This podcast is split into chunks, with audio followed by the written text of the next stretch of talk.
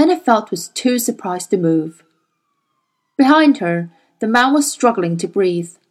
His chest was heaving, his face was red, and his demon was limp and fainting in the monkey's hands.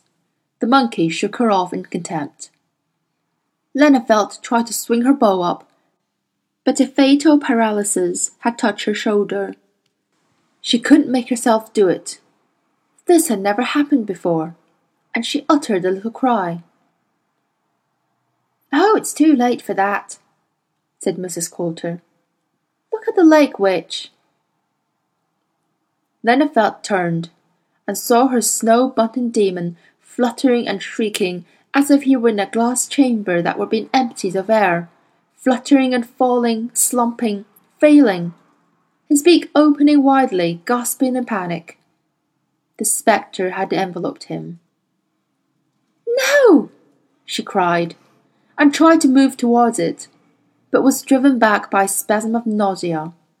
Even in her sickened distress, Lena Feldt could see that Mrs. Coulter had more force in her soul than anyone she had ever seen. It didn't surprise her to see that the spectre was under Mrs. Coulter's power. No one could resist that authority. Lena Feldt turned back to the woman in anguish. Let him go! Please let him go! she cried. We'll see. Is the child with you? The girl Lyra?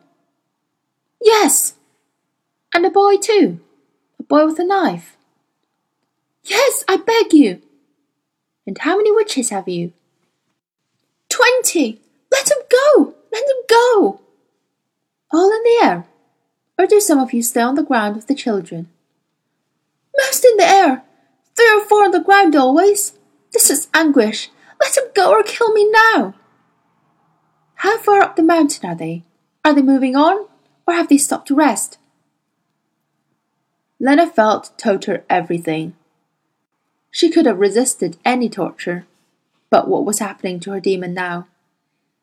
When Mrs. Coulter had learned all she wanted to know about where the witches were and how they guarded Lyra and Will, she said, And now tell me this. You witches know something about the child Lyra? I nearly learnt it from one of your sisters, but she died before I could complete the torture. Well, there's no one to save you now. Tell me the truth about my daughter. Lena Feldt gasped. She will be the mother. She will be life. Mother. She'll disobey. She will. Name her. You're saying everything but the most important thing. Name her, cried Mrs. Coulter. Eve, mother of all. Eve, again, Mother Eve, stammered Lena Feldt, sobbing. Ah, said Mrs. Coulter, and she breathed a great sigh, as if the purpose of her life was clear to her at last. Dimly, the witch saw what she had done, and through the horror that was enveloping her, she tried to cry out. What will you do to her? What will you do? Why, I shall have to destroy her, said Mrs. Coulter, to prevent another fall. Why did I see this before? It was too large to see. She clapped her hands together softly, like a child, wide eyed. Lena Feldt whimpering, heard her go on.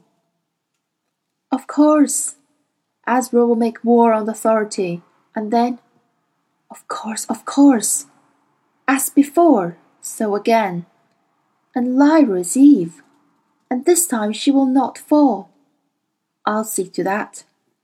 There will be no fall.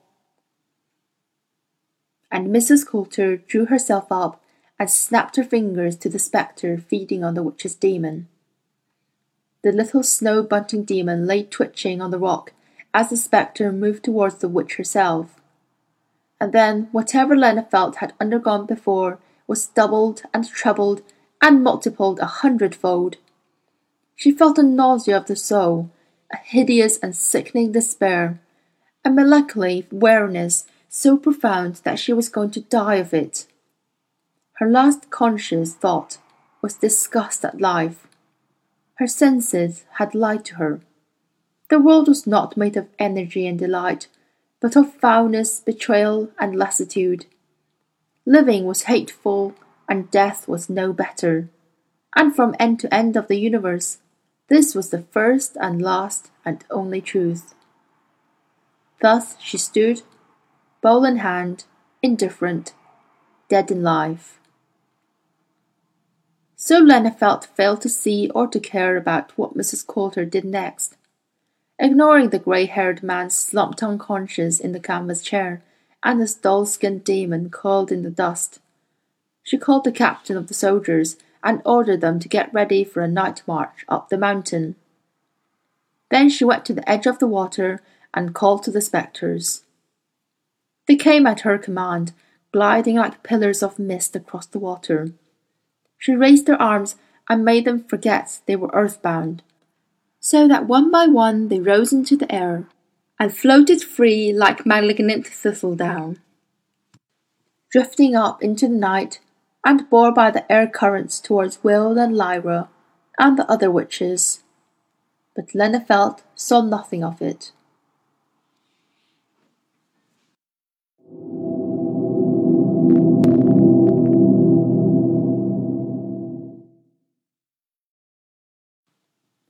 The temperature dropped quickly after dark, and when Will and Lyra had eaten the last of their dry bread, they lay down under an overhanging rock to keep warm and try to sleep. At least, Lyra didn't have to try. She was unconscious in less than a minute, curled tightly around Pantalaimon. But Will couldn't find sleep, no matter how long he lay there. It was partly his hand, which was now throbbing right up to the elbow and uncomfortably swollen, and partly the hard ground, and partly the cold, and partly utter exhaustion, and partly his longing for his mother. He was afraid for her, of course, and he knew she'd be safer if he were there to look after her. But he wanted her to look after him too, as he'd done when he was very small. He wanted her to bandage him, and tuck him into bed, and sing to him and take away all the trouble and surround him with all the warmth and softness and mother kindness he needed so badly. And it was never going to happen. Part of him was only a little boy still. So he cried, but he lay very still as he did, not wanting to wake Lyra. But he still wasn't asleep. He was more awake than ever. Finally, he uncurled his stiff limbs and got up quietly, shivering, and with the knife at his waist, he set off higher up the mountain to calm his restlessness. Behind him, the sentry witch's robin demon cocked his head, and she turned from the watch she was keeping to see Will clambering up the rocks. She reached for her pine branch and silently took the air, not to disturb him, but to see he came to no harm. He didn't notice. He felt such a need to move and keep moving that he hardly noticed the pain in his hand any more. He felt as if he should walk all night, all day, forever, because nothing else would calm this fever in his breast. And as if in sympathy with him, a wind was rising. There were no leaves to stir in this wilderness, and the air buffeted his body and made his hair stream away from his face. It was wild outside him, and wild within. He climbed higher and higher, hardly once thinking of how he might find his way back down to Lyra, until he came out on a little plateau almost at the top of the world, it seemed. All around him, on every horizon, the mountains reached no higher. In the brilliant glare of the moon, the only colours were stark black and dead white and every edge was jagged, and every surface bare. The wild wind must have been bringing clouds overhead, because suddenly the moon was covered, and darkness swept over the whole landscape. Thick clouds, too, for no gleam of moonlight shone through them. In less than a minute, Will found himself in nearly total darkness. And at the same moment, Will felt a grip on his right hand. He cried out with shock and twisted away at once. But the grip was tenacious, and Will was savage now. He felt he was at the very end of everything, and if it was the end of his life too, he was going to fight and fight till he fell. So he twisted and kicked and twisted again, but that hand wouldn't let go. And since it was his right arm being held, he couldn't get at the knife. He tried with his left, but he was being jerked around so much, and his hand was so painful and swollen that he couldn't reach. He had to fight with one bare wounded hand against a grown man. He sank his teeth into the hand on his forearm, but all that happened was that the man landed a dizzying blow on the back of his head. Then Will kicked again and again, and some of the kicks connected and some didn't. And all the time he was pulling, jerking, twisting, shoving, and still the grip held him fast. Dimly he heard his own panting, and the man's grunts, and harsh breathing. And then, by chance, he got his leg behind the man's and hurled himself against his chest, and the man fell, with Will on top of him, heavily. But never for a moment did that grip slacken, and Will, rolling around violently on the stony ground, felt a heavy fear tighten around his heart. This man would never let him go, and even if he killed him, his corpse would still be holding fast. But Will was weakened, and he was crying too now, sobbing bitterly as he kicked and tugged and beat at the man with his head and feet. And he knew his muscles would give up soon. And then he noticed the man had fallen still, though his hands still gripped as tight as ever. He was lying there letting Will batter at him with knees and head, and as soon as Will saw that, the last of his strength left him, and he fell helpless beside his opponent, every nerve in his body ringing and dizzy and throbbing. Will hauled himself up painfully and peered through the deep darkness and made out a blur of white on the ground beside the man. It was the white breast and head of a great bird, an osprey, a demon, and it was lying still. Will tried to pull away, and his feeble tug woke a response from the man, whose hand hadn't loosened. But he was moving. He was feeling Will's right hand carefully with his free one. Will's hair stood on end. Then the man said, Give me your other hand. Be careful, said Will. The man's free hand felt down Will's left arm, and his fingertips moved gently over the wrist and onto the swollen palm, and with the utmost delicacy onto the stumps of Will's two lost fingers. His other hand let go at once, and he sat up. You've got the knife, he said. You're the knife bearer. His voice was resonant, harsh, but breathless. Will sensed that he was hurt badly. Had he wounded the stark opponent? Will was still lying on the stones, utterly spent. All he could see was the man's shape crouching above him, but he couldn't see his face. The man was reaching sideways for something, and after a few moments, a marvelous soothing coolness spread into his hand from the stumps of his fingers as the man massaged the salve into his skin.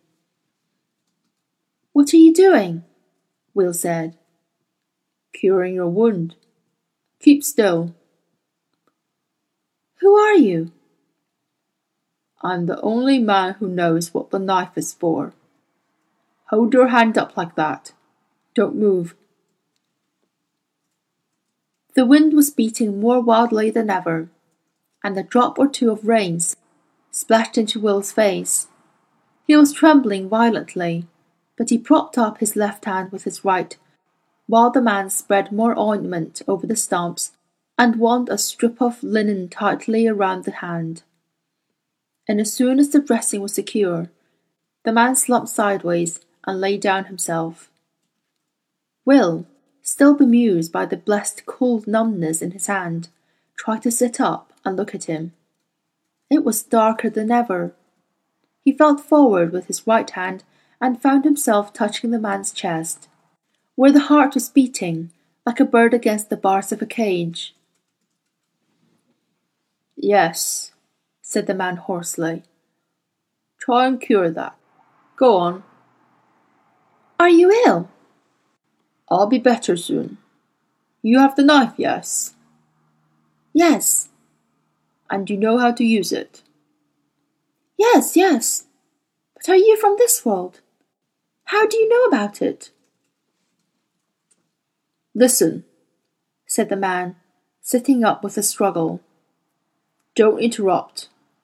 If you're the bearer of the knife, you have a task that's greater than you can imagine. A child? How could they let it happen? Well, so it must be. There is a war coming, boy. The greatest war there ever was. Something like it happened before, and this time the right side must win. We've had nothing but lies and propaganda and cruelty and deceit for all the thousands of years of human history. It's time we started again, but properly this time. He stopped to take in several rattling breaths.